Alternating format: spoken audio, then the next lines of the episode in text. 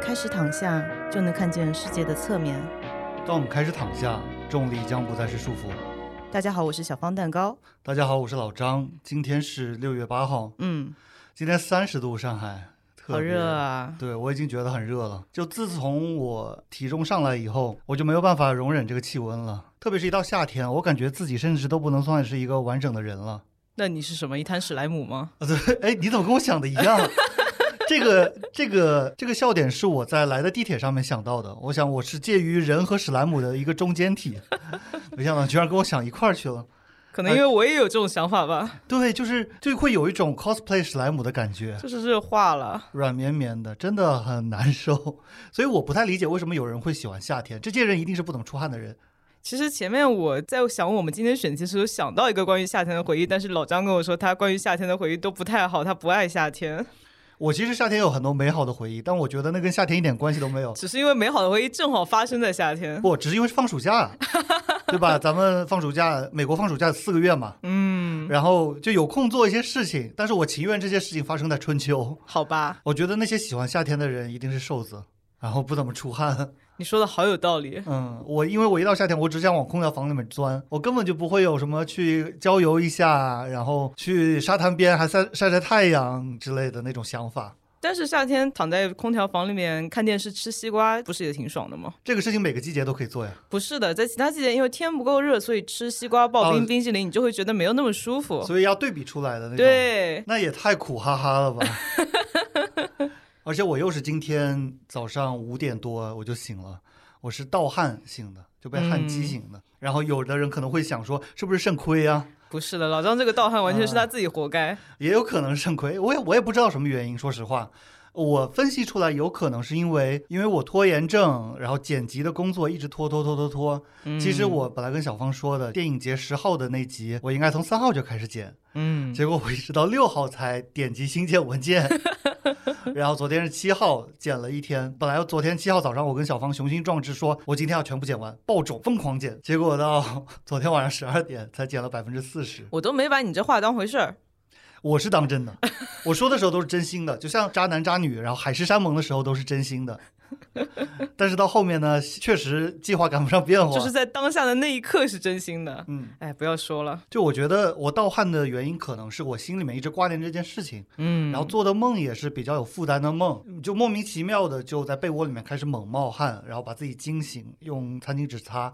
前一晚呢是醒了三遍，擦了三遍。今天是五点半醒了以后再也睡不着了，然后只睡了五小时多，我现在还有点困呢。我想起来一个笑话，就是说有个两个人那个股票亏了，有一个人说睡不着，另外一个人说获得了婴儿般的睡眠，然后前面一个人说你心理素质这么好呀，嗯，后面一个人说不是像婴儿那样那个睡一会儿醒来哭一会儿醒， 我觉得就如果有最适合当运动员的心理素质的话，一定也有最不适合当运动员的心理素质。我这种就属于最不适合当运动员心理素质。之前节目里面跟大家说了，就是比赛前一天晚上睡不着，你就打不了比赛。呃，不仅睡不着，而且可能还浑身冒汗，首先把体内的液体全部都给冒掉了。没事，天生我材必有用，相信我们这种心理素质肯定也有它的作用所在我，还真想不出来，除非什么有什么研究需要很容易流汗的人，呃然说后我不就给定呢。然后因为就去赚那个做实验的钱。我觉得这种心理素质难以调节，也算是一种 disorder 嘛。可以这么说，睡觉流汗肯定是有 disorder 的。 其实我身上的各种 disorder 还是蛮多的。呃，我们讲过我作息，然后讲过那个注意力涣散什么什么嗯的。呃，disorder 可以翻译成失调中文现在好像都是说障碍，哦障对吧碍，比方说，呃，我也有 bipolar 嘛，bipolar 嗯 disorder、双向，情感障碍。嗯。嗯，但是今天呢，我们要聊之前答应大家的一个小芳的 disorder。对，不知道大家记不记得，其实我蛮早就说过要讲的，我记得是在那个 guilty pleasure 那一集，啊、我老张没有听的那集，嗯但是我 Wishes 们后来后来又预告了一次是，应该是 EP 时期陨落的心那集，我们又预告了一次。就在昨天，我为我要讲的这个内容进行了一个鲜活的注解，就是我晚上连吃了两碗炒米粉，嗯，然后吃到撑到就是坐在那边动弹不得，过了一会儿才开始走路。先翻译一下，eating disorder 就是进食障碍嘛。嗯，其实进食障碍它是分很多细分的，比如说短时间大量进食的，它暴饮有暴食对，暴饮暴食或者暴食症。嗯然后呢，还有就是吃的太少导致体重偏轻，甚至可能威胁生命的厌食症。嗯 anorexia 吧，好像叫。嗯，对，然后呃，其实前面那个大量进食的叫被分类为叫狂食症，然后嗯大量进食以后再想办法催吐的，一般会被认为叫暴食症。然后还有一种比较特殊的是会去吃不是食物的东西，比如然说，后意识症，对对对，异食症，可能有人会吃那个墙皮啊之类的嗯东西。对，然后我查到 wiki 上面的介绍说，在发达国家它有一个研究是每年有百分之一点六的女性和百分之零点八的男性会患上暴食症，然后有百分之零点四的年轻女性会患上厌食症，另外有百分之一点三则会患上狂食症。我来不合时宜的调节一下气氛。啊，就你记不记得那个假发子，我们聊健身那集，嗯，呃他说他去暴食，就是 bouldering 爬攀岩，然后我们两个第一反应都是暴饮暴食。这个这个笑话好冷啊！我觉得是因为我们脑子里面进食的概念都太严重了。就是我们对暴食这件事情比暴石头更加熟悉一点。是的，厌食症，我第一次知道这个东西应该是在十岁以前，因为有一个很著名的乐队叫卡朋特兄妹嘛，嗯，唱那个 Yesterday Once More 的，对然后那个妹妹就是因为厌食症死的。对，而且我看到他最后的时刻的照片是非常的形如枯槁的。嗯， 对，我觉得大部分人对厌食症最早的了解渠道都是看新闻，看到什么国外的明星得了厌食嗯症之类的。那你最早体验到进食障碍是什么时候？怎么说呢？我觉得应该大部分女性，呃，顺便说一下，刚才那个研究说，在女性的一生中会得到厌食症的机会是百分之四，嗯狂食症和暴食症的几率都是百分之二。嗯，我觉得对大部分女性来说，会有这个 eating disorder 进食障碍，都是因为她第一次开始意识到要减肥，嗯差不多青春期的时候吧。嗯，像我是从小就胃口特别好，像我记得我妈妈还是我奶奶跟我说，就是我一岁的时候就能一顿啃掉一个大馒头，总之就是胃嗯口一个很大好，哦，一岁啊，就很大的馒头，嗯就吃的很香，就吃什么都香，所以我小时候也是胖胖的嘛，很开心，很可爱。在我们这个年代的女生中间，应该差不多就是从初中开始，就是所谓进入了青春期嘛，嗯就开始所谓的什么要漂亮、要美，然后就开始减肥。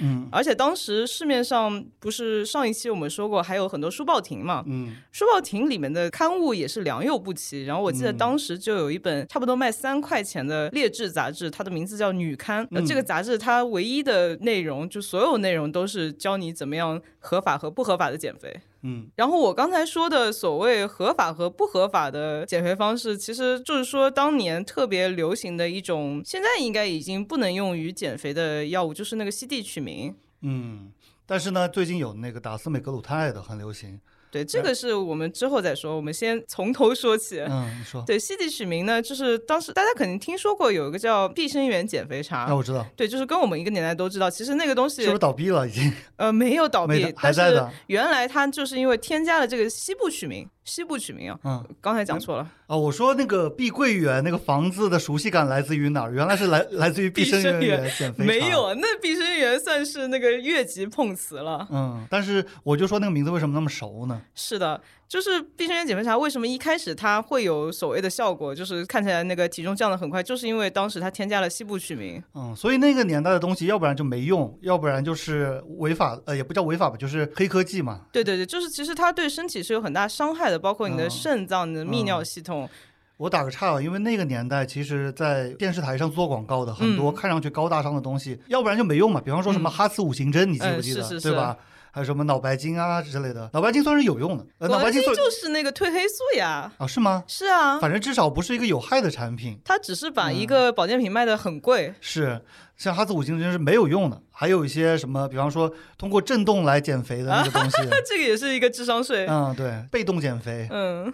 呃，西部曲明后来就是被医学证明对人体害处比较大，然后就被禁止用来做减肥药添加了。但是市面上就会有很多那种所谓的黑作坊，然后开始卖黑药，就像刚才我说的那种野鸡杂志上面，它就会有邮购，然后让你去买那种药。然后这是一种，还有一种呢，就是它虽然没有销售任何有害物质，但是它的那个贩售的所谓减肥概念也是非常有害的，比如说什么三天只吃黄瓜减肥法，还嗯有什么七天只吃苹果减肥法，就全都是这些乱七八糟的东西。但是当时青少年的，就可能就十几岁的我们哪懂啊，对吧？然后大家就开始试，我搜到西部曲名，原来它是一种三环类抗抑郁药物。其实，因为我之前嗯在节目里讲过，抗抑郁药的作用就是五羟色胺、去甲肾上腺素的嗯再摄取抑制，它其实就是一个抗抑郁药物。然后它把它用到，减肥。呃，就是它增强你的饱腹感，然后让你嗯不用吃东西。对，但是因为它的副作用比较明显嘛，嗯所以就被禁止用来当减肥药了。三环类的抗抑郁药物其实都是副作用挺明显。首先，三环类抗抑郁药物必须是处方药，嗯，对吧？你它居然加到保健品里面。就是一开始还没有建立这个监管体系嘛。嗯，嗯，就抗抑郁药物呢，它的副作用千奇百怪的，每嗯个人都不一样。很多人，比方说吃我正在吃的药，他们会肥胖，嗯或者说是性欲减退。嗯嗯啊，我很幸运的是没有这些副作用，但是呢，很多很多人他都有不同的副作用，所以就一定要是你必须有这个抑郁的状况才会去吃的。是，包括现在他们用的那个司美格鲁肽，它原来是糖尿病的药物哦呀、嗯，对吧？嗯它那个就是也是通过就是减低食欲嘛，这其实也算是一个副作用吧。司美格鲁肽我了解的不深啊，但是我看大家的说辞都是说，既然医生朋友都在打，那我也去打。但是我觉得怎么说呢？医生有的时候并不是最理智的人。就我说一个很简单的例子，我的肿瘤医生他是抽烟的，而且他抽烟很凶，就是他会诊的时候，因为心里面也烦嘛，一个、一个上午见五十个病人，就上午门诊的时候就会去抽去抽烟，大概半个小时就要出去抽一次。那你说他是治疗肿瘤的医生，他知不知道肺癌这件事情呢？所以我觉得医生他们只是知道这件事情的副作用，但是他还是他愿可以意对吧对他愿意，他乐意。就像刚才说司美格鲁肽，医生、护士都在打，但是你一个健康人去进行这个门诊，他会不会给你开呢？他还是要按照那个医学道德的标准啊。而且医生他能够更加轻松的接触到这些东西，其实有的时候并不是好事。是的，真的有效的减肥药，它都是需要遵医嘱，然后需要你满足一定条件，比如说你真的胖到嗯那个影响生活了。然后所有的那个保健品类减肥药，其实我们可以说没有什么真的作用吧。我再举一个健美的例子嘛，就是大家都会觉得，哎呀，健美运动员他既然是专业的，他打药肯定就是他有心里有数的。那其实并不是啊，他可能只是接受了这个副作用，而且他有的时候并不接受这个副作用，就是他心里面想的是什么，我可能以后生不了小孩了，嗯，但是他没有想到我会早死。对就像比方说 Dallas McCover，他二十六岁死的时候，他有没有想过我会到这一天，我就莫名其妙的就猝死呢？因为这些副作用是有几率的，他可能想赌一下呢。对，就想赌一下。呃，说到这个进食方面啊，呃，刚才说青春期开始节食减肥，然后为什么这个会导致之后说的暴食呢？其实这是有个过程的，嗯，就是一开始你是一个健健康康的自然人，你就是饿了就吃，不饿就嗯不吃。然后呢，突然有一天你开始意识到，呃有的东西吃了会增重，然后有的东西呢可以狂吃不会增重，但是这些东西一般都是像什么黄瓜啊、什么魔芋面这种东西。然后当嗯你时就狂吃那些东西是吧，你就会觉得说这真是上天的恩赐 啊，我真是 win win 啊，甚至有些伪科学说有些东西是负能啊量的，负能量说你就。是吃的时候消化它所消消耗的热量，嗯，都比你吃下去的热量多。其实应该是没有这种哎，东西的，没有这种东西的。你消化药用的热量其实也没有想象的那么多。嗯那一个平均身高、平均体重的健康人，他每天的正常活动的消耗应该是在两千到三千之间，嗯，这个卡卡路路里里之间浮动。对，然后呢，但是像那种野鸡减肥杂志，它会推荐你一个女性每天消耗会在一千两百卡、嗯或者更少。一千两百卡的话，差不多是基代了，就基础代谢率。因为我记得是比较小基数的，他可能每天就啥都不 干。那得很瘦的人，嗯，基础代谢率才这么低。所谓的嗯基代就是啥都不干。就是你躺在床上，然后你一动也不能动。但是你想想看，会需要去减肥的人，他的体重也不会那么低，所以他的基础代谢可能都比这个高。嗯，然后基本上一千两百卡什么概念呢？我今天中午吃的一个麦当劳套餐，它是五百卡，嗯它是包含了一个无糖可乐，这可以算没有热量，一袋小苹果，嗯这可能是四分之一个苹果，然后还有一个牛肉汉堡，嗯这三个东西加起来就五百卡了，等于你一天只能吃两个这个套餐，再加两个鸡蛋。那么他还挺健康的呃，，啊说起这个，我之前看到有一个那个国外的有一个人拿自己做实验，就是一个大腹便便的四十岁中年男嗯子，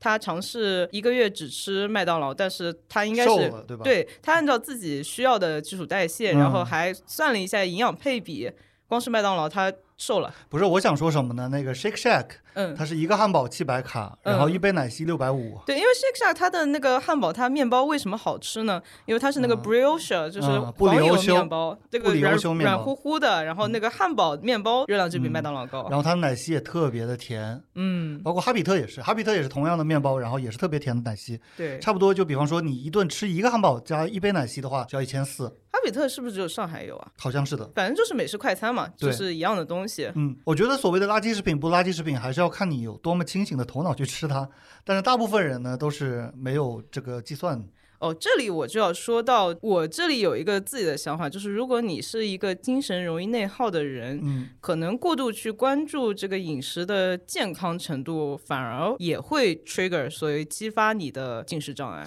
对的呀。比方说称体重这件事情嘛，嗯不管你是增肌还是减肥，你过于频繁的去称体重，都会增加你的精神内耗。嗯，就建议是一周称一次，因为你天天称的话，每天的体重都有浮动。但是我呢，我每顿饭吃完之后，我都会称一下，因为我想增肌嘛。然后，所以我在我体重最大的时候去称。比方说，今天吃完早饭，我就已经是九十五公斤了。但问题是我是一个非常能够自洽的一个心理变态，嗯就我完全知道我这样子就是这个焦虑。嗯，然后我就通过了解我自己的焦虑，达成了不焦虑。我不知道这样说能不能够，我对有进食障碍的人的建议是一次体重都不要称，嗯，你只要称，你就会有对比，你只要有对比就会焦虑。我觉得就是如果这件事情已经影响到你了。嗯你明显就不对劲了，嗯那就暂停。比方说，我夜里面盗汗嘛，这就是一个很不健康的标志。是但是我为了大家，我还是要继续减下去的不是你早点减不就没这事儿了吗？啊！您批评的对， 就其实维持心理健康最治本的方法就是远离焦虑的来源。对，你就别去想它。比方说，我当年那个抑郁症的时候，我们病房里面有一个空军的机械师，嗯然后他的抑郁的来源是什么？因为他一年基本上都是全勤的，而且就是比方说半夜那个飞机突然下来了，要哦让让他马上去修，他就得马上去修，所以精神时刻处在一个紧绷的状态。作息也不规律。所以他从医院里面出来以后，他就辞职了，然后去卖保险了。然后卖保险已经相比这个机械师工作已经算轻松了，对虽然也不轻松吧。所对以吧但卖保险就是你可以自己掌握你自己的时间嘛，你对而且不可能半夜去买保险，因为半夜没有人想要买保 险。就没办法死磕的这种事情，你就嗯只能远离那个源。比方说，家庭是制造你困扰的源头，嗯，那你只能远离家庭，嗯你不能说我在这个强压的环境里面，我要怎么维持我的心理健康，做不到的。是的，嗯，我然后我能够不停的去看自己的体重，是因为我其实没有受到那么大的困扰。老张应该没有 eating disorder 吧？呃，在有些阶段是有的，嗯当然跟你比的话就很微不足道了。就是在我十几年前刚开始健身的时候，那个时候其实自己的知识很不充足，然后那时候的概念就是说吃脂肪嗯，就是会变胖。嗯，对对对，我甚至都没有说碳水变胖的这个 概念，我就就是早期的概念是吃脂对肪，我就觉得红烧肉上面那块肥肉，嗯然后那个时候我会怎么样呢？我会把红烧肉就咬下来，啊、嗯，只吃瘦肉部分。到后来就变得就连咬都不敢咬，因为牙齿会接触到那个，我就嫌恶 心，我就先自己想办法用筷子把它戳下来，甚至用小刀切下来那样子。我直到现在都不吃红烧肉上的肥，啊，真的吗？嗯，那我可能跟你有一点 relate。我那个时候看到所有食物里面的脂包括肪，鸭子的皮啊、对特，别的肥，我而且我小时候其实很喜欢吃那个炸鸡的皮的，我也是，谁不喜对欢吃啊？但是就是中间有那么一个阶段，红烧肉的肥肉不吃，鸭鸭子的皮不吃，鸡的皮不吃，我就觉得这些就是阻碍我健身的来源。然后到后来就也就形成生理性的厌恶了，嗯，就看着就犯恶心。然后可能某一个时间节点，我觉得不要放过自己吧，就，然后就莫名其妙的就和解了。但是我这个和解还来的还是比较容易的啊。对，我觉得虽然不是想说这个性别对立问题，但是嗯社会对男性的这个所谓身材的这个要求或者说规训，还是比对女性来说宽松很多的。嗯嗯，就比方说，我一直追求体重的大数字，我嗯现在九十五公斤，然后在夏天热的跟狗一样，其实也是很不健康的。其实我本质上呢，跟那些追求体重小的女生其实没有什么区别，都是在为一个数字嗯去奋斗，而且这个数字可能带，比方说带给了我高血压，对吧？嗯我现在血压高，然后心脏病的几率也会增加，但是我的这种审美是我个人的审美。就其实社会并没有把我困在一审美框架里面，哎，高血压跟高体重是有直接联是有系直的接联吗？系的，而且高血压跟那个心脏病是有直接联系的。以嗯前的说法是六十到一百，就是静息心率啊，嗯六十到一百都是健康的。嗯哼但是现在有新说法了，就说如果你到八十以上呢，已经比八十以下的要翻倍了，就心脏病几率。 ，OK，然后一百以上的话就非常高了嘛。是不是嗯因为你人其他肌肉长大了，但心脏没有长大，所以跟不上呢？对，所以健康的做法是你要同时练有氧。哦、然后你忘了我们那集吗？我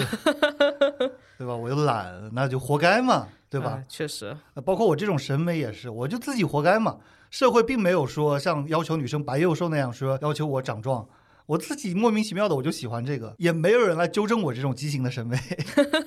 懒得管你我，开心就好。不在一个高压的那种，完全就自己跟自己较劲。嗯，刚才说到精神内耗的人，最好也不要过度去关注关于食物营养健康的问题。我嗯这里就有很好例子，就回到刚才我说，昨天连吃了两碗炒粉，嗯为什么呢？是因为我很久都没有吃过一整份炒粉这样几乎是纯碳水组嗯成的东西了。现在我已经不追求减肥了，但是呢，我又有一种新的奇怪的追求，就是我想要吃的健康一点嘛。嗯你也知道这个炒粉对吧？它是一个精致碳水，嗯，就我们所说精致碳水，它的升糖几率比较升快糖率高，GI 高。然后呢，所以如果要健康的话，还是要去多吃什么谷物啊，或者糙是。米，对糙米啊， 嗯什么全麦啊，这些东西，嗯然后我就这么要求自己，然后平时在家吃饭，这白米饭都要掺一半的糙米，哎，你跟我妈一样，我妈也是有一阵子就往里面，就是这么过了一阵呢。就你平时也觉得没什么，但是、嗯呃，顺便说一下，这个炒粉它也是大有来头啊。就是我不是喜欢看音乐剧嘛，嗯喜欢听音乐剧的人可能都听说过这个炒粉，它就是叫文广炒粉，它在上海文化广场就是一个啊播音乐剧的地方。啊，好吧，完全不 知道。这个炒粉呢，它是一个黑摊，所以它是随机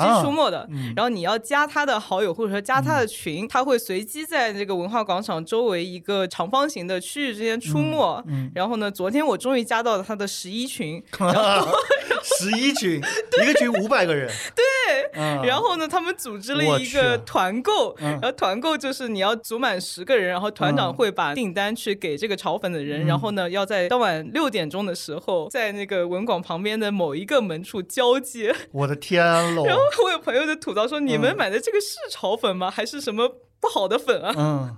我觉得我觉得我实际上吃下来，觉得这个炒粉就是就是炒粉，嗯但是大家可能想吃那个氛围吧。因为你刚才在讲说精神会内耗的人不应该过度追求食物的健康的时候，你有没有嗯想到我发给你的那个例子？哪个就是微博上有一个妈妈，她幼儿园有别人家的妈妈带了蛋糕啊？是是是是。给她的小朋友吃，然后他说投毒是不是？对，因为她怀疑那个蛋糕里面有植物奶油。嗯，然后她让她的小孩喝了大概几十克，先喝了几十克，嗯又喝了大概一百克的油，去把这个催吐，把那个植物奶油给吐出去。这个时候，她催吐造成的伤害已经是比那么一点点植物奶油高到不知道哪里去了。而且他自己都在微信里面承认了，他说我知道吃么一点不会碍事，但是我就要让他养成这样一个习惯。对我我要让这个小孩不敢吃这些东西。我这里推测，这个小朋友如果在这么高压的情况下长大，他长大以后，一旦他十八岁脱离他妈妈的嗯是控制，他就会开始狂吃之前嗯不能吃的东西。我比你更悲观，我觉得他在十八岁之前就可能会出问题。不是在就之前，可能妈妈管着我没法我的意思，思是学学可能都上不下去，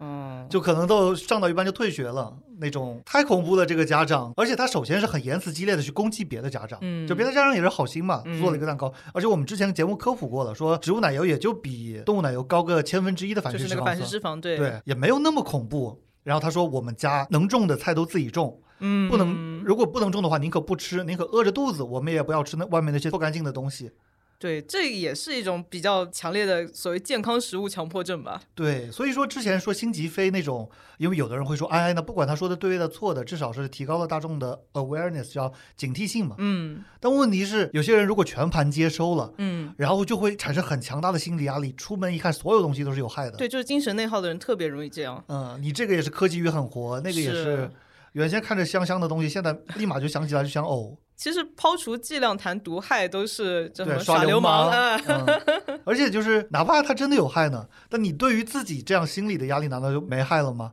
对，其实我觉得很多时候心理上造成的损害比身体你摄入那一点什么添加剂嗯危害大得多。我稍微打个岔，就是不是吃东西，但是是吃药。嗯我在小红书上看到有一个人，他吃对乙酰氨基酚片，嗯是一种止痛片嘛，然后他吃多了，吃了三粒，嗯，其实三粒是安全剂量以内的，是啊，但是他就越想越害怕，越想越害怕，然后他去医院洗胃，然后这洗胃造成的伤害的话，可能比吃三粒这个止痛药要大多了。我觉得负责任的医生如果知道了这个前提，不应该给他洗胃啊。但是评论里面有人说，说医生也怕承担责任，啊，这这倒是，这倒就你不是给他洗，然后万一他出了什么意外，他就赖你，是是是，自己吓自己，很多时候是。可以这么说。嗯嗯但是确实，就很多这种食物的知识，就所谓叫营养学知识嘛，嗯。然后医学药物的知识，确实对很多人来说是很难获得的。对，而且有大量的误导的信息，就很多那个伪科学啊，或者嗯说有一些营销号为了达到自己卖货卖课的目的，嗯，制造焦虑比方说有什么食物不能一起吃，啊，对相生相克，剧毒的那种，嗯，而且它关键它里面有些是对的，但是也嗯不叫剧毒，可能就不能一起吃而已。，对，像什么螃蟹和柿子之类的，呃，好像是因为有那个。它会结块儿，鞣酸吧，应该是，呃，对，因为鞣酸和蛋白质嗯，会形成那个不溶于胃酸的沉淀物质，但是我查到这上面说，说是一次性同时吃十个柿子和嗯十只螃蟹才会出现轻微的消化不良。那所以对大部分人来说也是没关系的。嗯，而且谁会把柿子跟螃蟹一起吃啊？咱们这边没有这种吃法的。可能因为这两个东西在差不多季节上市，嗯，秋天是吧？对嗯对对，但是呢，有一种说法是说，柿子中含有维 C，螃蟹中含有五价砷元素，然后嗯两者一起、一起食用，砒霜，对，五价砷 被还原成什么三价砷、三氧化 二砷。而且营销号特别喜欢说砒霜，嗯，辟谣说只存在在实验室中的理论可能，嗯。吃的时候根本就不可能实现。就是说，比如说人家化工的学生，嗯他想要完成这个实验，可能要几百次的实验才能成功几次。哦对对对但你平时根本不太有可能发生这种事情。啊，这好像是一个笑话嘛，就说我实验室费辛巴力培养的菌都嗯死了，嗯嗯，对。然后我放在冰箱里面呢，它长得茁壮。 是的， 都是养菌大师，而嗯且这班营销号还会把奇奇怪怪的伪科学的相生相克和头孢配酒放在一起，嗯，然后就非常有迷惑性。头孢配酒是双硫仑样反应，但是呢，它有的很多人会扩大到所有的消炎药，嗯甚至所有的抗生素啊什么的。嗯，其实不是所有的抗生素都不能喝酒的，呃，但是你吃药的话，最好还是就配清水，啊、那是那是，因为它的那个有一些药，它那个有计算你那个消化速度的。嗯，如果你喝茶水啊什么，会有点影响。还有就是生病的话，确实不要喝酒嘛呃，，就是啊，你都生病嗯了，你喝点水吧。呃，不要出去嗨嘛。但是就生命危险的话，就是嗯是没有的，只是建议不要喝酒，不要吃辛辣的食物。嗯，回到刚才那个炒粉啊，我说了嘛，因为我很久都没有吃过纯粹的精致碳水，更别提是炒粉这么香香的，这碳水和嗯脂肪炒在一起，然后还有锅气，那个老高说过一句话嘛，就是动物性脂肪加上淀粉，嗯，就是所最谓美叫味的。所谓叫糖油混合物嘛，嗯对吧，那就是最美味的。呃，最胖还是最美味的东西，包括那个什么红烧肉配饭也是哦。嗯对，然后我突然吃到这个东西，我就惊为天人，然后 因为天 人我哎嘛，惊惊为天粉。嗯，你刚刚不是还说其实也就一般吗？其实也就一般是我冷静以后的啊啊啊这个理性思考，嗯但是嗯当下我就完全被冲昏头脑。我说我还要吃，然嗯后当时不是六点钟是就是前一天团购的嗯那场嘛，然后他每天出摊是不固定的，什么前面一天凌晨零点才出摊吧，嗯我想我等不到那么久，然后我就赶紧在附近又找到一家有卖米粉的店，然后嗯就点了一碗那个鸡蛋炒肉丝米粉，然后狂炫一通。就不是文广，但是你好像吃的感觉也就，我吃下去的那一刻是非常高兴的，因为我想 I want it, I got it。嗯但是我吃到一半其实就有点后悔了，嗯因为就真的很撑嘛。然后吃到最后我就有这个悔恨心理。然后这里我就要提到，单纯的吃撑和这个进食障碍的区别是什么？嗯，就是在于你吃完以后，你有这个悔恨的心理，会就后悔，哎嗯嗯嗯你会有罪恶感。嗯是，比如说原来减肥的时候，我会觉得说啊，我吃了这碗粉，我几天运动白练。嗯然后现在我追求健康饮食的时候，我会想，我吃了这碗粉，首先它升糖这么高，我又嗯特别容易这个血糖波动，造成低血糖，这个嗯对我不好。然后其次它又是糖油混合物，再其次它用的油可能也不是很好，然后就开始嗯浮想联翩，你知道吗？就李玖哲的那首歌嘛，想 太多。啊是我想想太太多。我又要举我的例子了。老张今天举自己的例子呢，都是有点自作孽的 感觉，嗯好而且程度呢，可能也没有小芳那么深，但是也算是一种反面教材吧。嗯就长肌肉嘛，必然要吃肉嘛。嗯嗯所以我大概前年，我有八个月的时间，我从八十公斤长到了九十公斤，嗯而且体脂率基本上是没变的。然后我是怎么实现的呢？我是比方说一顿饭有那种专门卖牛排的店嘛，嗯就不是很贵的，可能一个牛排也就二十几块钱，是两百合成牛排吗？好像是的吧？ 啊，咱也不懂，反正咱就吃得起那个东西。嗯然后什么古寺的西冷，呃，两百克，嗯嗯我会一顿吃两个，嗯一顿饭吃一斤的生鱼片三文鱼。嗯嗯但是。我后来才知道，原来它是带皮的一斤三三文鱼，实际上哦，所以你吃到的并没有一斤至少只有三百五十克。啊，这么少？那才那你拿的手没觉得不对吗？感觉没有一斤，我怎么能分得出一斤和三百五十克的区别啦？这差了三分之一呢。呃，可能我就不知道一斤是多少呢。好吧，我本来就是不爱喝水的一个人嘛，嗯嗯、人呢总是不见棺材不掉泪的，嗯就你在不喝水没出问题之前，你就是不喝水的。是，而我这里要插入一下，现在大家也有饮水焦虑，就是说什么一天哦没也喝到两升水就会怎么怎么样。对，喝八杯水的那个其实也是伪科学。对，哦啊，太多伪科学了，正面的、反面的这我个们极端之，后应该专门再出一期讲伪科学的。那可能要出十期。嗯，我在小红书看到一个，但我觉得是假的。他就说他一每个月只有来大姨妈的时候才会去上厕所，啊我觉得不可能。他说他从不喝水，不喝水还是不喝任何液体啊？不喝任何液体。嗯，所以我觉得是编的，但是你一直在回复，就编的还挺像那么回事儿的。Anyway，这 个我觉得如果是真的，他应该送到什么机构去研究一下。呃对， 非正常人类研究中心 这个，梗好老啊。然后我就吃那么大量的蛋白质，同时呢又不喝水。嗯如果有经历过的同志，应该已经想到了会得肾结石。哦嗯然后我我刚还以为是便秘呢。啊，我之后会讲我从来不吃蔬菜的事情，其嗯实也是一个心理阴影。但是我很神奇的，就是我居然从来都不便秘，就这个是说明蛮你的幸消化系统还可以。对，这是蛮幸运的。但是就是会有肾结石，因为肾结石就是酸根和其他物质组合成了，形成了小石块在你的那个身体里面。如果你及时的喝水，它就会把它们冲刷出去。啊，但是我不及时喝水呢，它就一直在你的体内形成嘛。嗯然后，比方说大的结石，六毫米到一厘米的要开刀啊，啊，这么大在肾里啊，嗯，是，结石是一个很神奇的东西，它完全是物理性的，嗯它不是什么 disease，它就是你身体里面长了一块石头，嗯，然后你要把它尿出来。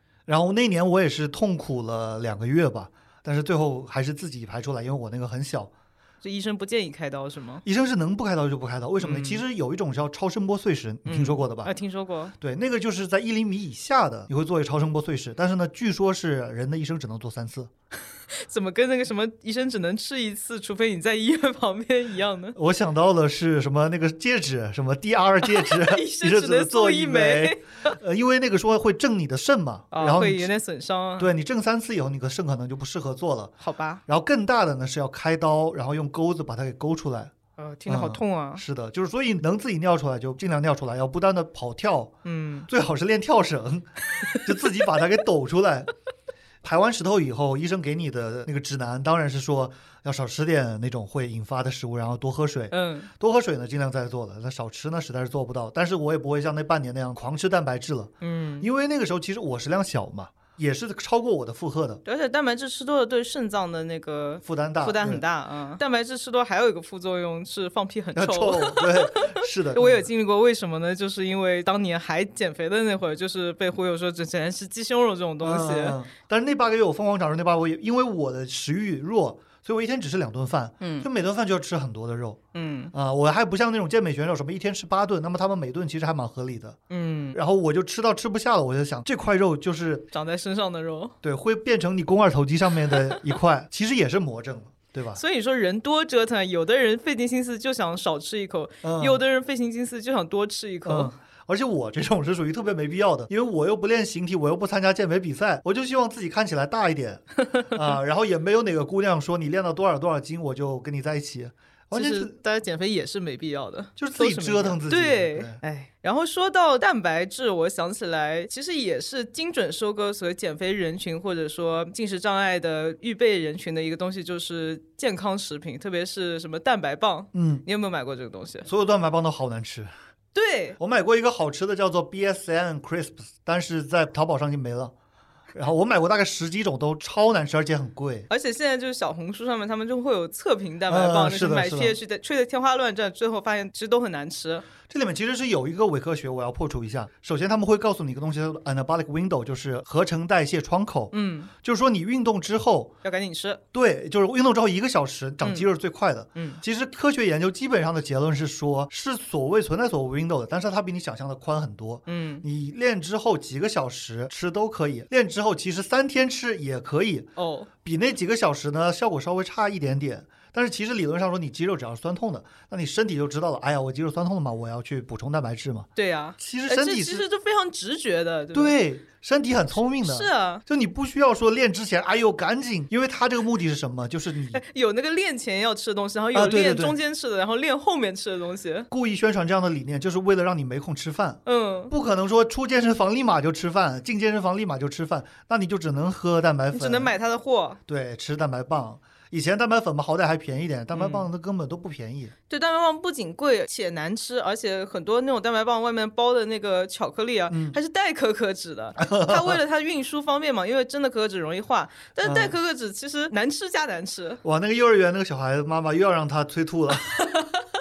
还好幼儿园小朋友应该不会互相那个赠送蛋白棒，嗯然后它里面因为它要控制它总体的那个营养素比例嗯和那个糖分嘛，它都用的代糖，那就是难吃加难吃加难吃。你说到这个，我再跟大家科普一下，所谓的增肌粉，嗯，就是有蛋白粉 whey protein 嘛，对还有叫增肌粉叫 mass gainer，对，增肌粉里面的热量都是玉米糊、玉米是它精，就是蛋白粉加了、就是加了很多那个呃，玉米精，碳水，对，就是而且都是劣质碳水。对嗯，，然后很多人就觉得，哎呀，我吃不够嘛，我就所以就喝点那个东西。不如吃个馒头。对，真的不如吃个馒头，馒头好歹香呢。对呀、蛋白粉很多口味也都特别难吃。嗯，然后除了这个所谓这个运动后补充用的蛋白粉啊，什么蛋白棒、什么蛋白饼干这些东嗯西，然后还有一类就是所谓的低脂零食，这个也是我踩无数坑的地方。嗯就比如说我们平时喜欢吃薯片嘛，然后他就开始出、啊，低脂薯片，对低脂薯片，但是你想看土豆油炸怎么可能低脂呢？然后最近他们就出现一个产品叫鸡胸肉脆片，嗯，它就是把大概百分之三十的鸡胸肉吧和还是土豆那一类的东西，然后可能现在有新的膨化技嗯术，就可以让它变得脆脆的，你也很佩服他们的这种开想发象力啊，开真发的。能力。包括还有一种叫高蛋白面包，一般面包是那个小麦粉对吧，加那个牛奶鸡蛋、这样做的，嗯是它加了一个神奇的东西叫谷氨粉。嗯，谷氨粉是什么呢？就是小麦里面提取的，就是一种氨基酸嘛，就可以这么说吧。但是它不是全品类的氨基酸，对吧？嗯对，它其实是一种植物的蛋白质，其次它的营养价值也不能说很高吧，对吧？嗯但是这些东西呢，就买回来以后，而且它都比一般的就正常品类的东西贵很多。嗯当时你吃下去的时候，心里是非常开心的，因为你就想，其实跟之前吃黄瓜、吃那个魔芋是一样的。嗯但是这些东西你吃一段时间不会感觉什么，吃着吃着就会发现你对原来正常的食物的渴望是会的就远远大于原来你从来还没有开始吃嗯这些减肥食物的时候。完全打乱了你的进食系统了。对，因为还是刚才说的，就是人的身体是聪明的，呃是的呀，你拿这种假的东西去糊弄他，他是知道的。嗯，人其实他的进食欲望会非常的受情绪的影响。嗯我刚刚想到一件事情，就是在《坠落的星》那集，我没想起来讲。嗯我第一次肾结石发作，就我刚说的吃蛋白质是第二次了。嗯嗯，第一次是特别傻的一个来源。一九年十月的时候，崔雪莉不是自杀了吗？嗯我甚至都不是说她的粉丝，嗯我只是稍微有了解，但是我就看到一个这么年轻的生命走了，然后对我的冲击很大嘛。嗯然后我就觉得那段时间，反正我也不怎么吃饭，本来我也不爱喝水，但是呢，每天我本来吃两顿饭，里面米饭里面是有水分的，嗯，我就变成了心里难受，我就只吃一顿饭，水分就一下就减半了，啊然后、这然后我就得了肾结石，虽然这是个悲伤的故事，但是我想想看，一碗米饭里的水分才那么点，你平时嗯喝的水到底有多少啊？就是活该啊，真的哎就是作死啊！肾结石真的太痛太痛了，嗯就是抓心挠腮的那种痛，而且你完全没有办法缓解，你只能等它不痛。有得过肾结石的一定知道我在说什么，大家一定还是要多喝点水。多喝水真的是。嗯，所以就是节食的话，你还有可能肾结石，这是个 谐音梗。扣 钱。你刚才说情绪非常影响进食，我也是深有体会。因嗯为抛除刚才说的那些什么高蛋白、低蛋白、高脂、低脂，其实平时我如果情绪不好的话，我就会去买一大堆正常的零食，然后狂吃，嗯 吃到自己感觉很撑，或者说很难受。因为就如果大家有一次性进食过超过两三包薯片，你就会觉得嗯它对你的那个上牙膛会划伤的，但是你还会啊，我大概能明白你的那种感受。你说大概都明白，说明你完全没有经历过这件对事情。我没有经历，但是我可能吃别的东西划破过。零食，因为你知道一个很多都是油炸的，然后它里面嗯那个香料也很足嘛，然后你吃着吃着嘴就会很痛，嗯，然后同时呢胃也会很难受，嗯因为我消化也不是那么好的嘛，嗯但是就停不下来。嗯是。嗯，我是想到之前讲那个炒粉，就是你特别想吃它，然后你又等了那么久，你觉得它很好吃。嗯，其实我们对于一个食物好不好吃还是很主观的一件事情，是，所以我觉得就做食评啊，很多人讲一个东西好不好吃，我觉得好吃就是好吃。但是我们看看有些优质的食品，它首先会从各种指标来讲色香味啊，嗯，或者是比，较客观。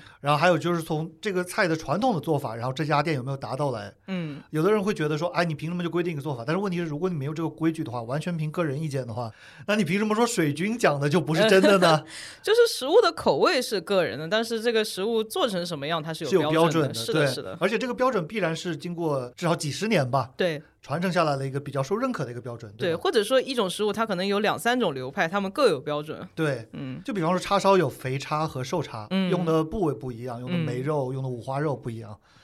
我想到的是什么呢？你记不记得我们在纽约第一次出来面基吃的是什么？忘了我们那天是先去排 Total Ramen，就是鸟人拉啊，面。鸟人拉面，对，但是那天是一个宅的一个群，里面有八个人。嗯，鸟人拉面其实是它是一排吧台它的，是个很小的小店，对它的座位只有两个人面对面的，嗯，然后吧台有一排座位，对，是一个 noodle bar，所以最后没吃上，吃了另外一家居酒屋。然后因为你们那群人都说那个鸟人特别厉害嘛嗯，嗯所以嗯。后来我自己去吃了一次。然后那你它觉得 overrated？不是，是因为鸟人那个时候他要排队，那家店特别的装，就是他要 cash only，只收现金。嗯嗯然后呢，等的话也是不会留手机号什么的，你就嗯自己写，然后在那边等，嗯，叫号过了就。就就过了。所以我在寒风中等了大概四十分钟，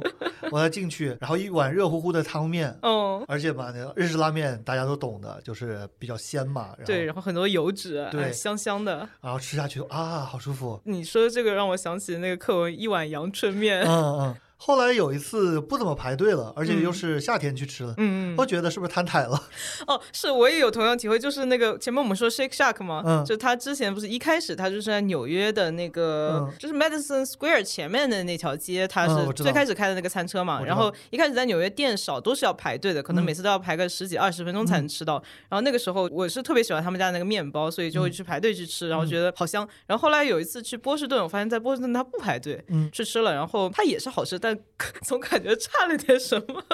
而且 Shake Shack 呢，它一开始给我们的感受就是一个路边摊做起来，嗯对吧？就是就是很快餐就很地位，就是嗯很接地气的那种感觉。地道。我后来就了解了他们的发家史的，我有一种被欺骗的感觉，我觉得我们被玩弄了。你被资本玩弄于股掌之中。对，因为他创始人其实之前是米其林餐厅的经理人，是他辞职出来创业的，就他根一开本始就是开了那个餐车，但是他是有这个光环的，对，就根本就不是什么草根，嗯啊，要被骗了呀，呃，但是味道还是不错的呀。嗯，我觉得还行吧。嗯，然后包括两人拉面还开来上海过，对啊、又倒闭了，在浦东的好像是，嗯我还觉得蛮遗憾的，因为我是很喜欢鸟人的那个鸡白汤。嗯，嗯，但是我有上海的朋友去吃过了，然后嗯也说、不好吃啊，你怎么你们在美国的怎么一直在吹啊，是吧？嗯，我觉得可能品控没有做好吧。嗯因为我在美国吃的日式拉面，我觉得都蛮好吃的。嗯，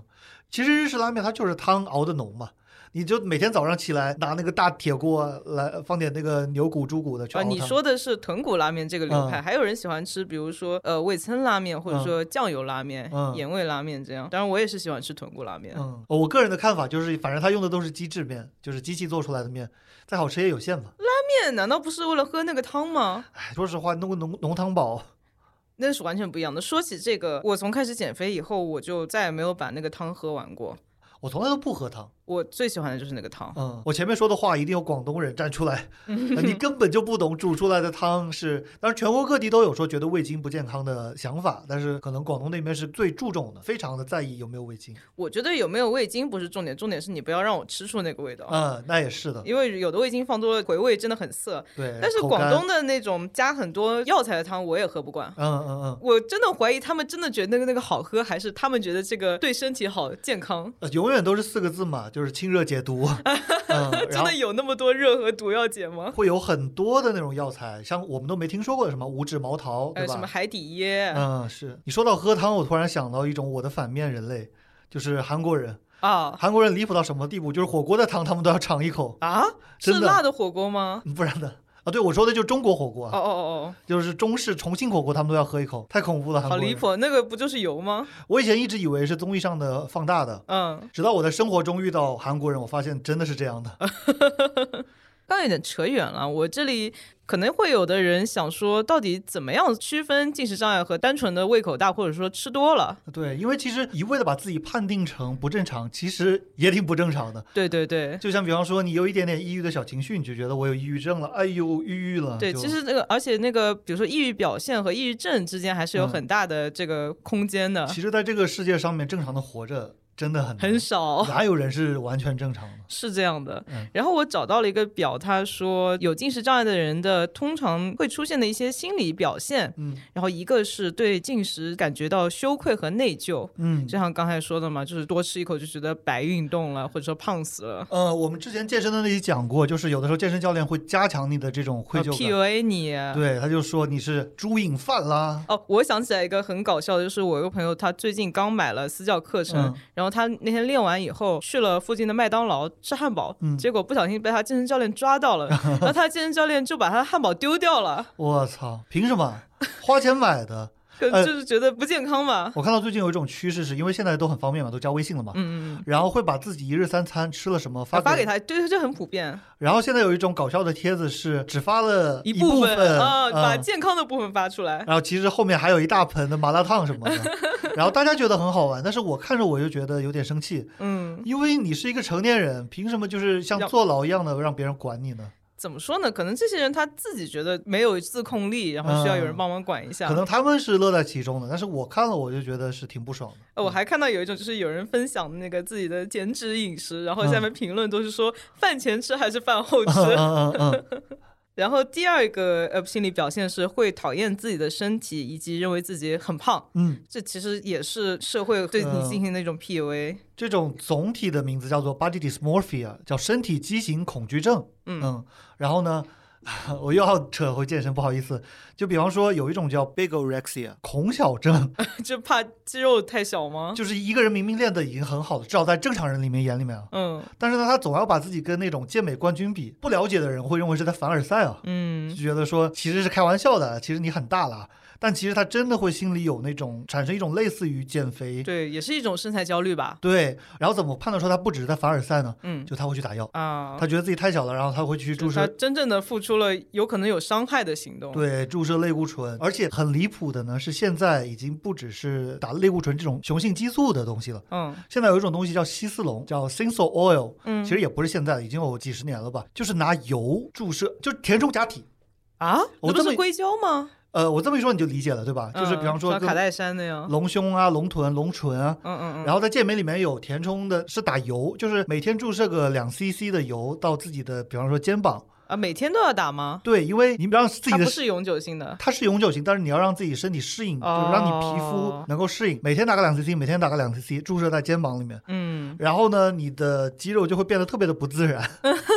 就也不好看。那这个对身体有伤害吗？总之是没好处。 OK，哦，我还想起现在有一些网红，就是那种呃也是很瘦的网红，然后也不想锻炼，但是要显得就是运动风的健康嘛，嗯他们会做腹肌形成术，啊，对，那个叫做 abdominal etching，就是腹肌时刻术对，然后他们做的其实就是把其他地方的脂肪抽一点过啊、来，是这样的，是把腹肌线里中间的那个脂肪抽掉。对，呃，除了这个之外，还有的还就是填充一点，嗯就是假装成腹肌的样子。呃，这种其实很多了，还有比方说那个酷素，你知道哎、吗我知道，我这也是看卡戴珊秀才知道的。呃酷 sculpturing 就是以前不都是抽脂一下子剃掉那么多脂肪吗？嗯，然后它有一种酷素是用超低温，冷冻对，把一部分的脂肪冷冻死，冻死，再排出来，自然排出来。然后它自然排出过程可能要三个月嘛。嗯，然后就是你三个月的你的尿液里面全都是 油，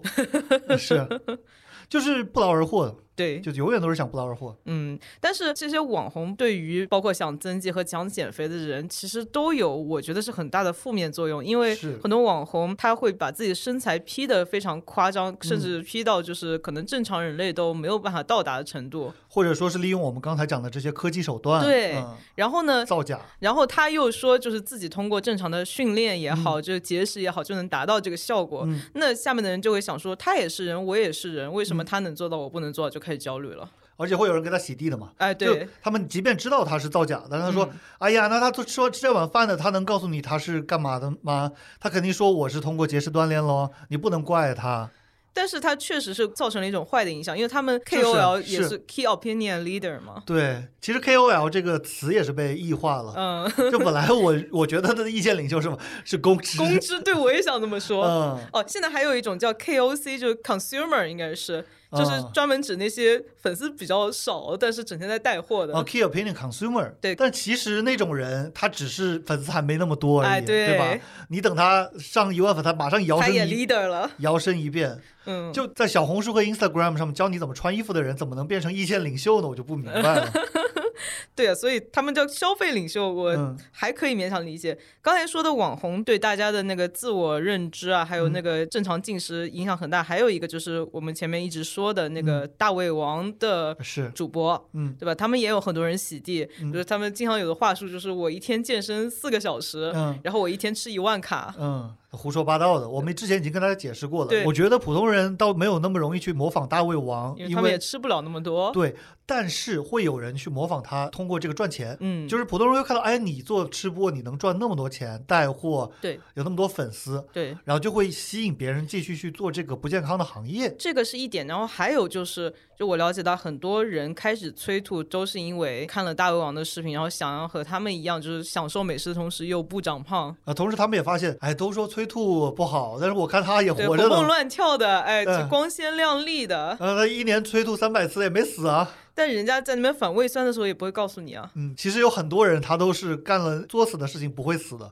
嗯，但是他的生活质量怎么样呢？对啊，而且这个作死会不会死是个几率问题，你嗯怎么能知道在你身上哪个几率应验呢？比方说有个黑人叫碳酸教父，大家可以搜一下，嗯他是一个大概可能有四五百磅的一个大黑人，嗯哼，然后他的绝活就是一口气，比方说喝两升的碳酸饮料，哇哦，而且是冰过的，就是你想想那个透心凉，你都不要说是别的了，就你脑子首先都被 brain freeze 了，就感觉脑子嗡嗡 的。对，就脑子都冻住了。我吃冰淇淋吃快了，我都会 brain freeze。呃是呀、他一口喝两升的，天哪！那那个人也活到五十多岁了，我觉得一般人应该学不来这个，对他目前也没死。嗯，但是你就什么器官的都别先说啊，嗯，每天拖着那五百磅的身躯走路是，都难受啊。包括有什么百岁老人跟你分享说他每天抽烟喝酒活到嗯一百岁，但有可能就是因为他的基因好啊，啊而这且如果他不这么作，可能可以活到一百二十岁呢。这个倒不是有可能，是因为有一个哈佛 anti-aging 的一个，就是哈佛抗衰老的一个专家叫做 Dave Sinclair。嗯辛克莱尔教授，他上那个 Joe Rogan podcast，然后 Joe Rogan 问他说：“你们研究了这么久的百岁老人，你们有没有发现什么的共同的共性，对，然后他说，其实所有的那些所谓的长寿秘诀，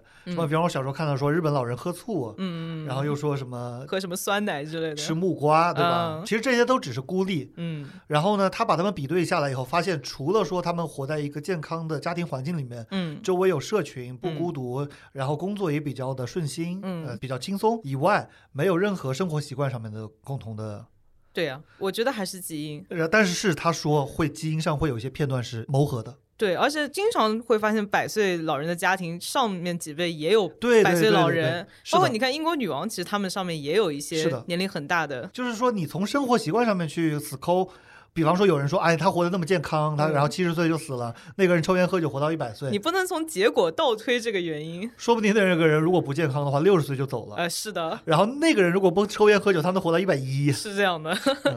我补充一下，Dave Sinclair 还破除了一个洗脑包，就是嗯抗氧化其实跟抗衰老是没有关系的。是吗？对，抗氧化会让你更健康，身体 OK 更加的那个什么，但是不会让你活得更久。最近又开始鼓吹什么抗糖化之类的，哎，都哎反是正就是一会儿一个概念。啊，但是这个 Sinclair 呢，他自己也会鼓吹一个概念，就是你知不知道现在有这种诺加因子，就这个我还没有接触到。呃叫 NAD plus 或者叫 NMN，嗯，就这两种物质其实就是一种物质，只不过一个是呃另一个表达式吧，可能是、是他推动研发出来的。嗯然后他靠这个实现了财 富自由，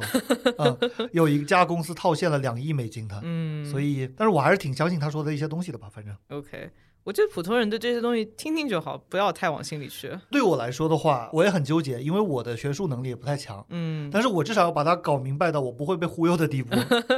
不然的话，咱们要只听一半的话，那那可就麻烦大了。是的，就是要么不要听，嗯要么你就把它听听全。对，因为那个伪科学那种专家特别喜欢，就是把这些东西拿一半出来说对，，永远都是半真半假的。呃，什对，么量子波动速度，比方说伪科学叫你多喝水，你不听吗？你嗯肯定也得听啊，对吧？啊，但是他说人必须一天要喝八杯水，那可能就有问题了。哎，是啊好，刚才说的有进食障碍的人的一般心理表现，还有两条关于情绪的，就是有两个极端吧，嗯一个是情绪容易易快速波动变化、陷入失控的感觉。其实 bipolar 也是，嗯，嗯就 bipolar 分好几种，然后有一种是波动特别快，短时间内就是从抑郁到躁狂，嗯嗯。还有一种是长时间的波动。然后它还有一种就是情绪麻木，嗯仿佛感觉被暴饮暴食或者说催吐所阻隔。天哪，这个有是我刚才说的，就是就算你很饱，但是你还是会机械性的拿那个东西来吃。嗯最后一个就是觉得孤独，容易低落、悲伤和不安。嗯，那可不咋地嘛。唉，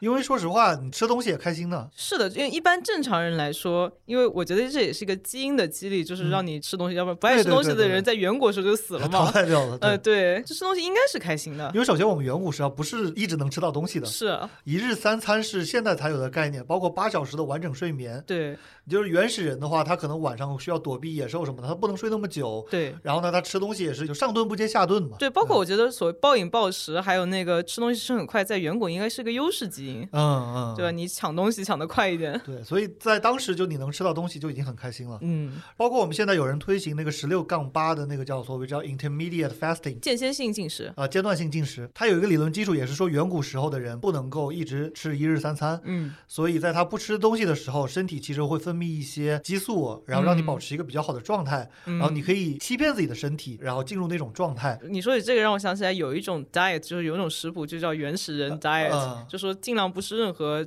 添加工的东西。 Paleo，对 paleo，、嗯，但是我的想法是什么？我觉得原始人他活的也不是很好啊而。且我觉得原始人如果可以整天吃东西，他也想吃啊。嗯，我觉得就是不能够 base on 原始人怎么样，我们就怎么干，对吧？嗯，就他这个理论基础有点问题我。觉得他这个理论基础可能是觉得，就是人的那个社会的进化远远的快于你身体的进化，可能身体还没反应过来吧。嗯，有可能。嗯，但总之呢，就是要抱着一个审慎的态度去思考这个是东西是，啊，不能他一说，哎呀，原始，哎呀，你觉得好有道理啊。很多就是鼓吹什么自然的就是好的，原始的就是好的。是，但原始人他平均寿命才多少啊、倒不说平均寿命了，我就讲一个 特别搞笑的例子，有一种鞋叫五指鞋，嗯 v i b r a m 是吗？对，Vibram。嗯我之前节目里面是不是讲过你想过？啊？我再讲一遍吧，有肯定有人没听的嘛。是，大概在一一年左右，有一批 MMA 运动员，综合格斗的，嗯。都给那个 Vibram 五指鞋带货。嗯然后为什么呢？因为你在笼子里面，UFC 八角笼里面你是赤脚的嘛，嗯哼，那你穿着这个鞋训练，肯定是最接近在笼子里面的状态的嘛。嗯，我听，哎，太有道理了那为什么不直接赤脚训练呢？啊！因为脏啊，哦 哦，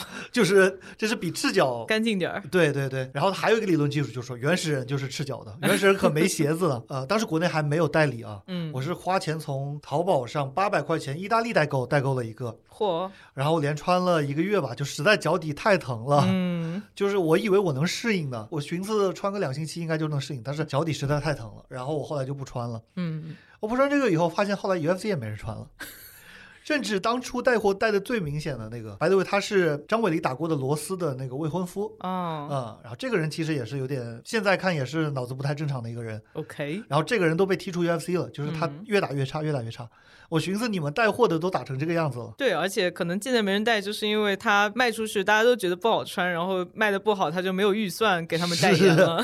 嗯。还有一个智商税，格斗里面是我不知道你有没有看过那种戴足氧面罩，这个你其实也讲我过，也讲过的嘛，嗯啊，也是智商税。嗯，但是你看的时候，你感觉哎呀，好有道很理，合理。哎，任何智商税在当下都觉得很合理。对啊，超合理的好不好？这就模拟什么中国拉帕风啊，对，但实际上根本就不是，因为人家是氧气浓度，你这是直接不让你吸氧气。所以这些东西也是，就是大家经过一轮的亲自亲身体验以后，发现实在不好用，因为身体是聪明的，嗯你身体受不了，它不可能坚持用的。但是真的是科普是很有用的，因为我们不能什么都去试啊。嗯， 这个钱包受不了啊，第二个，身体也受不了啊，是你每个智商税都试一轮，折腾不过来啊就是啊，啊除非是靠这个做视频的，啊、KOC。 嗯对，前面我说了这么多我自己 eating disorder 的亲身经历，其嗯实我也不是没有想过去解决这个问题吧，嗯因为虽然我还是蛮幸运的，就没有因为这个造成什么身体的损伤。嗯白 by the way，我就一月份阳完以后，我去做了全身体检，就是除了稍微超重一点，还是蛮健康的。嗯，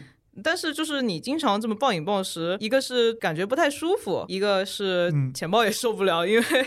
一下子会买很多零食啊。所以我就研究了几个我自己觉得比较合适的办法。其实一句话就能够总结，就是你不要老去想这些事情。啊是啊，但是最难的就是，当如然果不让你去想大象，你就会嗯疯狂的想大象，就叛逆，主打一个叛逆，主打一个叛逆。我自己的一个经验是，不要买大包的零食。嗯，就像我们这种人，就是任何一个零食，只要打开，它就不能再存在于这个家里，一定要吃掉。我不是又要增肌，我食量又小，嗯所以我都不吃零食，因为它会占据我胃的容量，然后我就不能吃肉了。嗯，所以如果你买小包的零食的话，你至少一次打开它的量是可控的。第二个，我觉得有点用的小办法就是正餐一定要吃饱，嗯，因为我无数次半夜狂吃零食，都是因为在晚饭的时候，我想说，嗯，少吃一口吧。嗯就一旦有这个想法，就完蛋了。还有不要饭前先吃水果，这样升糖很快，饱腹感很重，实际上没吃下多少东西。哦，关于这个，我有一个个人体验吧，嗯就是你吃饭的时候不要喝汤，因为如果米饭和汤混在一起，它的升糖就会比你光吃米饭。而且更快是不是会什么稀释胃酸什么乱七八糟的？对，这个是说法，但是啊，就是、不要，反正不要汤泡饭。是对对，我、嗯我个人体验就是，如果要喝汤的话，我会把它放在吃饭过后，比如说半小时以后再吃。哎，我又怕我讲这种东西，然后又对大家造成焦虑了。就我说了吧，其实我也很喜欢吃汤泡饭。对，就我是就大家爱怎么来怎么来。我想到了一个，我特别爱吃猪脑。哎哦，然后呢，以前会看那个 Daily Value 推荐每天摄入不要超过三百毫克的胆固醇。嗯，然后呢，一百克猪脑里面就有三千毫克的胆固醇，就是三啊克胆固醇，所以你只能吃十克猪脑。那不可能的呀，对吧？你一个猪脑可能就有一百克了。嗯，就二两嘛。但是呢，还好哦，最新的研究结果出来了，嗯就包括二零一六年中国居民膳食标准也嗯修改了，就是说如果你没有基础的心脏病啊，就是高血脂啊什么的，那你饮食中的胆固醇其实是不会转化成你血液里面的胆固醇的。嗯哼。你吃多少它会排掉的，啊对，血液胆固醇的高度呢，实际上是更多的跟基因有关，就是遗传，又是基因，又是其实真的就基因真的是控制到我们的方方面面。嗯，但是呢，我觉得我们这集一个很核心的观念就是说，任何东西你都可以两面的去看，是，比方说，我说基因这个东西，就它嗯决定了很多东西。你不要说悲观主义者说半瓶水，对吧？你说，哎呀，我的基因怎么这个样子啊？然后就唉声叹气。你可以想成说，哎，我不能够控制的东西，我就不要去担忧。担忧了也没用。对你从这个方面去想基因，嗯包括吃的也是，我能够控制的时候，我就去控制一下。嗯，但是呢，也不要过。那当然，这个度是很难把握，真的很。难掌握。对，对，因为这是还是一个心理的问题吧。嗯，所以我最后一个想给出的建议就是，不要在晚上看任何美食视 频。嗯， 我美食视频只留在饭点看，我吃嗯饭的时候看，别的时候看了也没意思。我是这样的一个心态。对，但是我不知道为什么，就是呃，视频平台就会在晚上给给你我开推始这些疯狂的东西推。我觉得嗯所有的视频平台，无论是长视频、短视频，它都应该有一个按钮，就是说在啊几点以后。哎，不给我推荐食物的视频，我觉得这个产品经理应该听一下我们节目。哎虽然我们讲出来是开玩笑的，但嗯其实很有道理。因为你想啊，比方说油管青少年的哎，对，它有个按钮。对，然后你就不能看某些很黄很暴力的视频呃，，是啊，是啊，对啊，那食物的其实确实会影响到一些人我觉健得这康。真的很需要啊！是，产品经理赶紧来听一下。嗯刚才说的是一些我个人的那些亲身经历吧，虽然我还完全没有战胜 eating 嗯 disorder、嗯然后呢，还有我在网上看到了，其实我自己也试过，但是目前还没有成功。但是跟大家分享一下，就是有一种叫正念饮食，或者说直觉饮食。强调感受饥饿和饱足的信号嗯啊，拒绝节食心态和节食规则，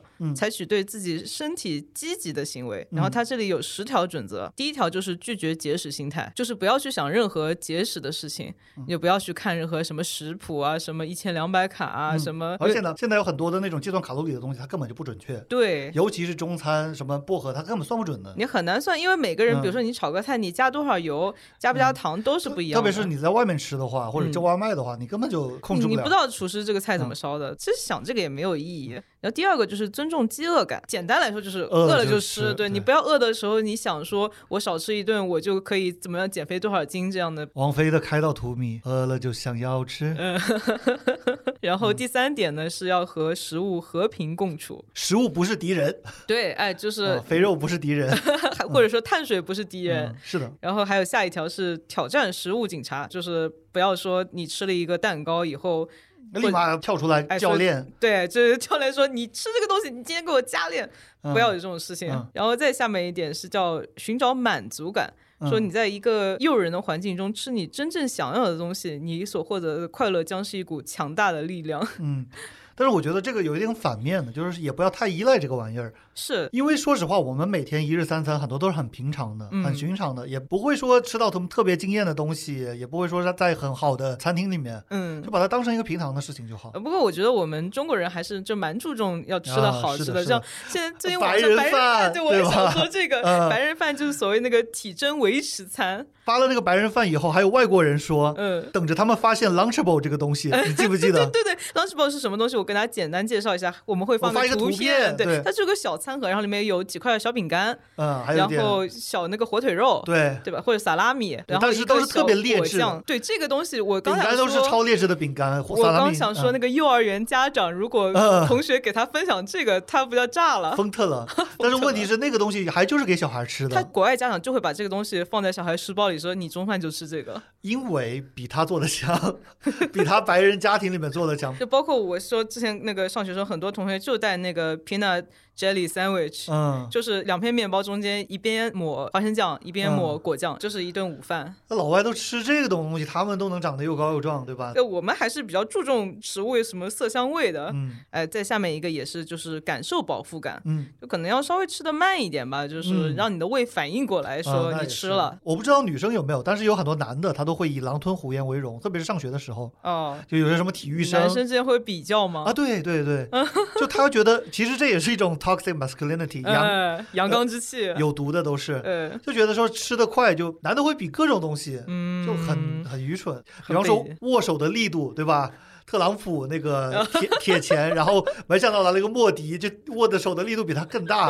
现在又是在比吃饭的速度，就完全是没有必要的事情都在瞎比。吃的太快的话，对消化也不好了。是啊，然后第七点是要友好的对付情绪。嗯，也就是说，如果你吃多了，你要嗯安慰自己，就其实不是什么事，就多吃一顿又不会死。嗯更重要的是别人要跟你说这些事情，对，但是我觉得我们周围要找到这样合适的支持，还是嗯蛮不容易的。尤其是在全民减肥啊，然后还优瘦的这种审美。当然现在是有转化了嘛，就是对现在在小红书，你如果说自己胖的话，很多人会来劝你不胖。对，我其实我觉得，就说不胖也是一种，就是对瘦的尊重。我觉得就是不重要，这不就重是要，不重要嘛，就该胖就胖，你就哪怕不健康又能怎么地呢？又没吃你家大米。对，所以这要到下一点，就是嗯尊重你的身体，嗯对吧？你的身体是一个非常复杂的结构，你要尊重自己身体的感受。嗯然后呢，就是要感受运动的不同，就忘记激进运动。这是我之前不是女性运动那嗯期讲的嘛？像我们这种一运动那个皮质醇就疯狂嗯激升的，就不要去想说别人去健身房、举个什么四组，我也嗯举四组，接受这件事情。自己对自己的身体其实是最了解的。如果你不了解的话，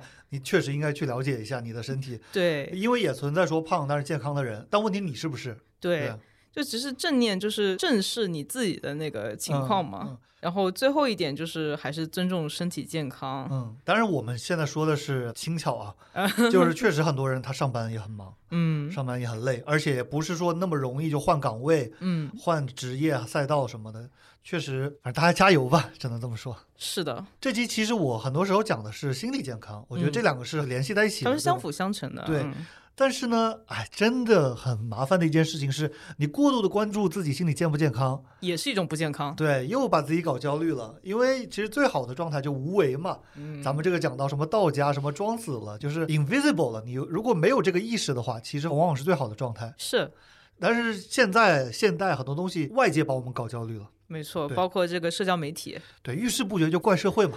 就怪别人嘛。反 设正病我要我没错的，肯嗯定。对但是很多时候真的是这样。是，那大家还是想着看开一点吧。看不开的话，就稍微纠结一下啊，对吧？就因为我觉得，就是有的时候情绪发作一下也是一种，对，但是我觉得情绪发作，你最好找一个向外的发泄渠，嗯嗯而不是向内内耗。首先不要伤害爱自己的人啊对嗯又回到了你最初说的不要内耗嘛。对，其实我们这一集就迂回的讲了很多片汤话、车轱辘话，嗯，听上去好像说我们没有一个中心的概念，其实是什么？因为我们对这个事情讲的透彻，